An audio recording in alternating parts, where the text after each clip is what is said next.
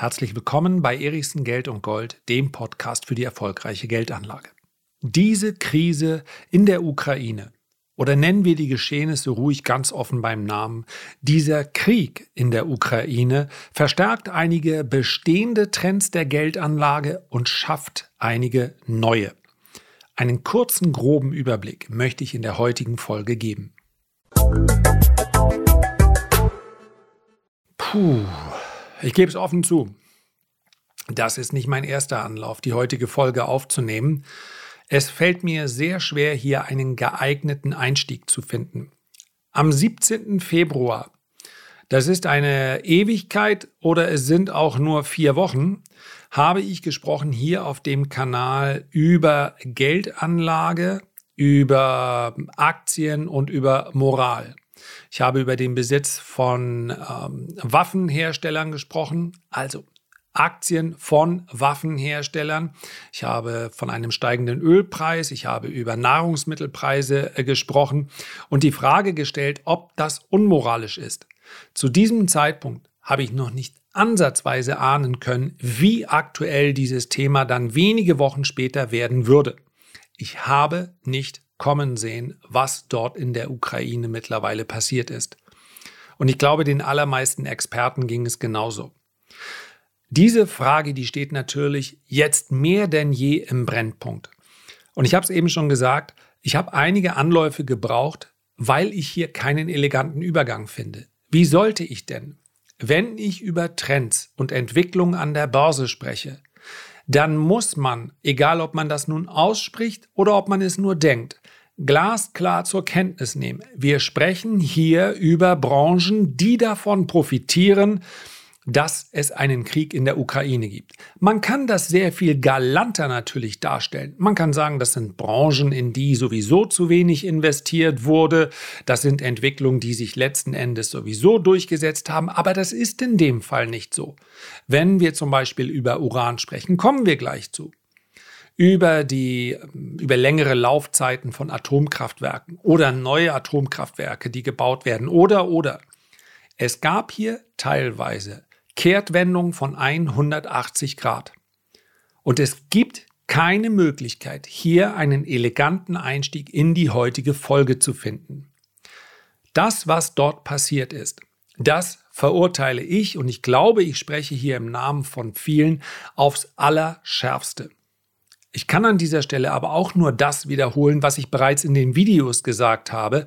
Und mir ist es wirklich schwer gefallen, in den letzten Tagen diese Videos aufzunehmen. Letztlich verrichtet ein Handwerker seinen Job. Völlig unabhängig davon, Entschuldigung, wie sich die Welt um ihn herum entwickelt. Ein Maler malt, ein Zahnarzt also kümmert sich um die Zähne und ein Architekt baut Häuser. Und ich bin ein Handwerker, ein Dienstleister der Geldanlage. Ich gehe davon aus, dass genau aus diesem Grund die meisten mir hier zuhören.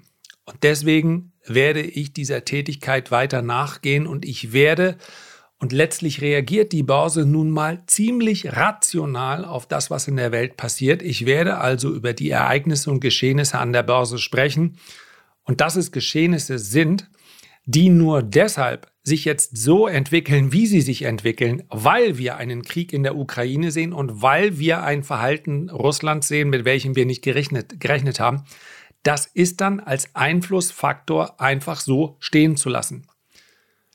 Man kann es grausam und schlimm finden und man darf und wird sicherlich auch privat sehr viel darüber sprechen und auch emotional darüber sprechen. Ich konzentriere mich aber hier auf Kurse und auf Entwicklungen. Und ich möchte heute sprechen über Trends, die meines Erachtens noch deutlich verstärkt werden. Und jeder Trend an sich ist so spannend, dass wir in der Zukunft noch mehrere Folgen darüber hören werden. Du wirst sie hören. Ich werde hoffentlich mit etwas mehr ja, Lässigkeit, mit etwas mehr Lockerheit dann auch in der Lage sein, diese Podcasts wieder aufzunehmen. Auch für mich, für alle Menschen ist das ja etwas, was man erstmal verarbeiten muss. Und da ist selbst das gesprochene Wort eben nicht ganz so schnell, wie es an anderen Tagen ist. Also wir werden über diese Trends noch hm, intensiver sprechen, mehr in die Details gehen. Heute möchte ich erstmal nur so eine kleine Gliederung schaffen. Und wenn, das darf ich an dieser Stelle auch sagen, denn ich habe wirklich viele Zuschriften bekommen in den letzten Tagen 99 Prozent positiv und dafür möchte ich mich bedanken. Das ist eine Form von Community, eine Form von Zusammenhalt, die ja auf vielerlei Arten und Weisen Mut macht und äh, sich hier gegenseitig den, den Rücken zu stärken, das empfinde ich als, als etwas sehr Positives. Also, wenn du magst, dann abonniere gerne den äh, Kanal und dann schauen wir, wie wir durch diese Zeiten durchkommen. Niemand wird es uns danken, wenn wir den Kopf in den Sand stecken und sagen, mit der Geldanlage will ich nichts mehr zu tun haben. Mehr denn je wird sie wichtig sein in den nächsten Monaten und Jahren. Denn die Verwerfungen, die wir jetzt sehen an den Finanzmärkten, sind in ihrem ganzen Umfang meines Erachtens noch gar nicht zutage getreten. Hier gibt es wirklich große tektonische Verschiebungen. Das hat Auswirkungen auf verschiedene Branchen und Sektoren, die sich auf Jahre hinaus bemerkbar machen werden. Wovon ist die Rede? Zum einen, und das ist offensichtlich geworden, man hat es an der Börse sofort gesehen, genau der Punkt, den ich mal besprochen hatte als meine persönliche Linie, aber wie auch schon im Podcast am 17. Februar, in dem es um die Moral ging, habe ich gesagt, berichten werde ich darüber, dass ich nicht von jedem Trend persönlich dann in der Art und Weise profitieren möchte, dass ich in die Aktien investiere, das ist etwas gänzlich anderes. Aber ich habe in der Vergangenheit nicht und möchte auch in Zukunft nicht den moralischen Wächter spielen. Europäische Verteidigungsaktien Rheinmetall ist im äh, Kurs stark gestiegen, auch andere Werte. Das ist meines Erachtens kein vorübergehender Trend. Das wird nachhaltig sein. Ob diese 100 Milliarden, die hier als Sondervermögen in Anführungszeichen jetzt locker gemacht werden, ob es dabei bleibt oder ob es am Ende mehr werden wird, das wird sicherlich auch davon abhängen, wie hoch die Akzeptanz in der Bevölkerung ist. Die ist derzeit sehr, sehr hoch, weil die Einschätzung der Lage leicht fällt. Ich glaube also, dass der gesamte Sektor auf Jahre hinaus davon profitieren wird, denn vermutlich bleibt es ja nicht äh, bei den 100 Milliarden aus dem europäischen Verteidigungssektor. Ein zweiter Punkt, den man hier nennen muss, und über den ich im Prinzip schon seit vielen, vielen Monaten spreche, ist der Punkt Energie. Wir werden zumindest vorübergehend, und wenn ich hier sage vorübergehend, dann spreche ich über Jahre und nicht über Wochen und Monate, wieder mehr Freiheit haben hinsichtlich der Verwendung fossiler Brennstoffe. Stoffe. Wenn wir unabhängiger werden wollen von russischem äh, Gas und russischem Öl, derzeit Stand jetzt, fließt es ja noch. Dann heißt das auch, wir müssen die Auflagen wieder lockern. Man kann möglicherweise als einen Hinweis darauf, dass der Markt dies schon teilweise einpreist, äh, dadurch erhalten, dass der Preis für die CO2-Zertifikate, entschuldige bitte, massiv eingebrochen ist. Von fast 100 im Tief auf knapp über 50, also fast 50 Prozent. Die großen Stromverkäufer brauchen diese CO2-Zertifikate. Die großen Industrieproduktionen brauchen diese CO2-Zertifikate. Im Prinzip jeder, der CO2 emittiert. Industrie, äh, insbesondere auch die Automobilindustrie, aber nicht nur. Ihr wisst, Tesla hat auch äh, immer dadurch Geld verdient, dass sie ihre CO2-Zertifikate verkaufen konnten, denn ein Elektroauto hat zumindest mal im Betrieb auf der Straße ja keinen CO2-Verbrauch. Äh, all das lässt sich an diesem CO2-Preis erkennen. Es gibt hier meines Wissens noch gar kein Update. Aber der Markt preist hier ein, dass man den Märkten, den Industrien, die CO2 emittieren, mehr Freiraum geben wird, weil man sagt, wenn wir unabhängiger von einem bestimmten ja, das wird sicherlich ein Thema sein, was dann nicht nur Russland betrifft. Wenn wir unabhängig wollen, sein wollen in der Energiepolitik, dann heißt das natürlich so lange, bis regenerative, alternative, vermeintlich saubere Energiequellen, bis die uns in genügendem Umfang zur Verfügung stehen, für diesen Zeitraum, bis es soweit ist, müssen wir den Industrien dann auch erlauben, fossile Brennstoffe, Klammer auf, eben nicht von Russland, Klammer zu, zu verwenden. Das ist das, was der Markt derzeit annimmt. Zumindest denke ich das mit Blick auf diese CO2-Zertifikate. Ich habe übrigens ein ganz interessantes Interview mit dem CEO von Bayer gehört. 25 Prozent der Energie, die Bayer verwendet, kommt aus den Renewables. So, fossile Brennstoffe werden also, haben in den letzten Monaten schon einen massiven Aufwind erlebt. Ich glaube, dass auch diese Branche, dass der Ölpreis sicherlich mal eine Korrektur braucht. Ich glaube aber, dass es ein Trend sein wird, der noch mehrere Jahre aktiv sein wird. Und wenn wir über Energie sprechen, dann dürfen wir, mittlerweile ist das auch wieder hoffähig, auch über nukleare Energie sprechen. Die Angaben sind bisher widersprüchlich. Das eine Unternehmen sagt, eigentlich können wir die äh, Laufzeit dieses Atomkraftwerks gar nicht verlängern. Ein anderes Unternehmen sagt, doch, wir könnten theoretisch, und wenn eine, ein Unternehmen das so formuliert, dann meint es eigentlich nur, wir brauchen dafür allerdings dann eine massive finanzielle Unterstützung. Wir könnten die Laufzeit der Atomkraftwerke durchaus verlängern. Das ist nicht für alle Industrien ähm, eine, eine Lösung. Ja, es gibt einfach Industrien, die brauchen Gasversorgung, Gaskraftwerke. Viele Menschen fragen sich ja, wer heizt denn heute noch mit Gas? Zu Hause vermutlich äh, ein, ein eher unterrepräsentierter bzw. untergewichteter Teil, aber wir haben eben sehr viele Gaskraftwerke in äh, Deutschland und da fließt das Gas hin. Bei mir in der Heimatstadt übrigens genauso. Wir haben bei dem Thema Atomkraft sowieso schon eine zwiegespaltene Welt. China möchte Atomkraftwerke bauen, hat allerdings auch gleichzeitig, die fahren letztendlich zweigleisig, hat allerdings auch eine klare Ausstiegsstrategie und sagt, äh, bis zum Jahr 2050 zum Beispiel darf aus dem gesamten Verkehrssektor kein einziges Gramm CO2 mehr entstehen bereits CO2-frei. Auf den Straßen will man im Jahr 2030 sein. Das betrifft dann aber noch nicht die Produktion der Automobile.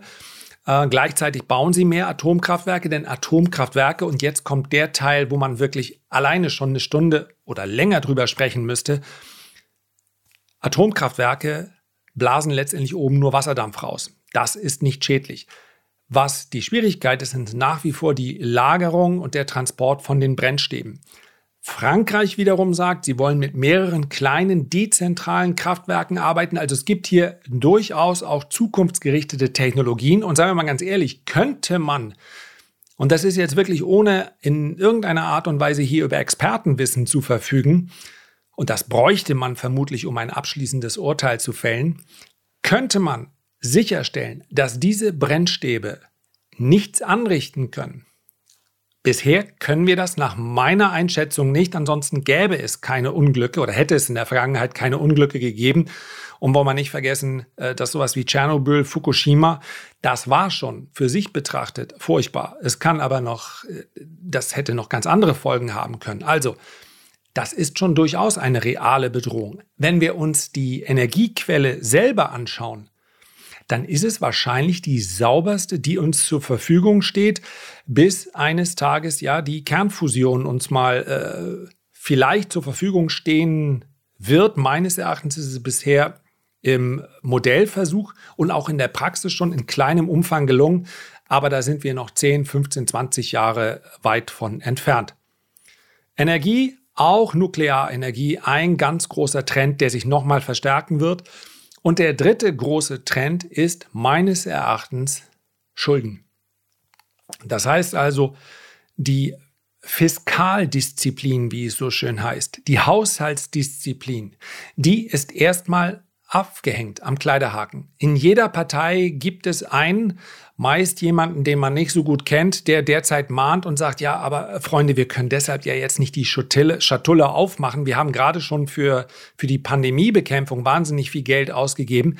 Wir können nicht jede Disziplin jetzt außen vor lassen, Schulden machen, Schulden machen, Schulden machen. Irgendeiner muss es ja bezahlen. Das sind aber derzeit Außenseitermeinungen. Das wird sich auch wieder ändern, wenn aus der Debatte die Emotionalität ein klein wenig rauskommt und ich prognostiziere, so grausam das ist, so ein Zustand wie jetzt, der ist in diesem Moment wahnsinnig aufgeheizt. aber die Desensibilisierung der Menschen gegenüber solchen, gegenüber Kriegen. Solange nicht unmittelbar vor der eigenen Haustür etwas passiert, ist in der Vergangenheit relativ schnell vollzogen worden. Erinnern wir uns an den Kalten Krieg. Das war ein Zustand, den haben viele schon gar nicht mehr als Bedrohung wahrgenommen. Das war ebenso. Man hat sich gegenseitig mit Atomwaffen bedroht, weil, ja, weil das für eine gewisse Art der, der Stabilität laut Spieltheorie sorgt. Von diesem Gleichgewicht sind wir derzeit noch meilenweit entfernt. Ich glaube aber, dass das Positive an dieser Desensibilisierung, das muss ich vielleicht besonders vorsichtig ausdrücken, sein wird, dass dann auch weniger emotionale Entscheidungen getroffen werden. Womit ich, und ich rede hier, ich weiß, dass das ein, sich so anhört, als würde ich mich ununterbrochen im Konjunktiv hier äh, formulieren, aber ich kann niemanden verurteilen für Entscheidungen, die jetzt kurzfristig getroffen werden mussten. Es macht mir aber schon ein klein wenig Sorgen, dass eine Woche, nachdem etwas passiert ist, mit dem kein Experte gerechnet hat, dennoch zahlreiche Experten genau jetzt zur Verfügung stehen, die genau wissen, was jetzt zu tun ist. Das macht mir schon ein klein wenig Sorgen, dass hier dieser Abwägungsprozess, dieser Prozess des Für und Wider, ist das wirklich richtig, wenn wir jetzt so handeln, der ist wahnsinnig kurz ausgefallen. Das waren letztlich alles Reaktionen über Nacht die sich vielleicht zum Teil auch korrigieren lassen, aber grundsätzlich mal halte ich es für sinnvoll, dass hier dann sich auch wieder Menschen erst mit Experten auseinandersetzen, bevor einer nach vorne tritt und sagt, so machen wir es jetzt. Dennoch wird dieses Thema fiskalische Disziplin im Haushalt erst einmal für einige Wochen und Monate und was beschlossen ist, wird dann in der Regel auch nicht zurückgenommen, eine untergeordnete Rolle spielen. Das beschäftigt dann durchaus auch die Wirtschaft, denn selbst eine Rezession kann man notfalls mit sehr viel Geld ausgleichen, steigt halt die Bilanzsumme. Ja, das heißt die Anzahl deiner Schulden. Und ich glaube, das wird, ob wir das nun Sondervermögen nennen oder ob wir den Kindern dann andere Namen geben, spielt letztlich keine Rolle. Für den Aktienmarkt ist das etwas, mit dem er umgehen kann. Für den Aktienmarkt, für Unternehmen wird das in der Regel positive Auswirkungen haben. Und mit diesen drei übergeordneten Punkten möchte ich es dann für heute mal belassen. Ich entschuldige mich zum Schluss nochmal, dass hin und wieder der eine Satz vielleicht nicht ganz zu Ende formuliert war oder auch nicht ganz glücklich formuliert ist. Aber wie schon gesagt, auch ich muss mich an diese Situation erst gewöhnen und hier die richtigen Formulierungen zu finden. Sie müssen ja nicht unbedingt galant sein. Das wird eine Zeit lang dauern. Ich werde mir aber Mühe geben und das war's für heute. Herzlichen Dank für die Aufmerksamkeit. Wenn du dir ganz kurz die Zeit nehmen magst, sofern dir die Inhalte hier gefallen, dann abonnier doch den Kanal oder hinterlass eine Bewertung, vielleicht auch ein Sternchen oder fünf, wenn dir das möglich ist, auf der Plattform, wo du den Podcast heute hörst. Für mich ist aber am allerwichtigsten, dass du gut durch diese Zeit kommst und dass wir uns gesund und munter beim nächsten Mal wieder hören. Bis dahin alles Gute, dein Lars.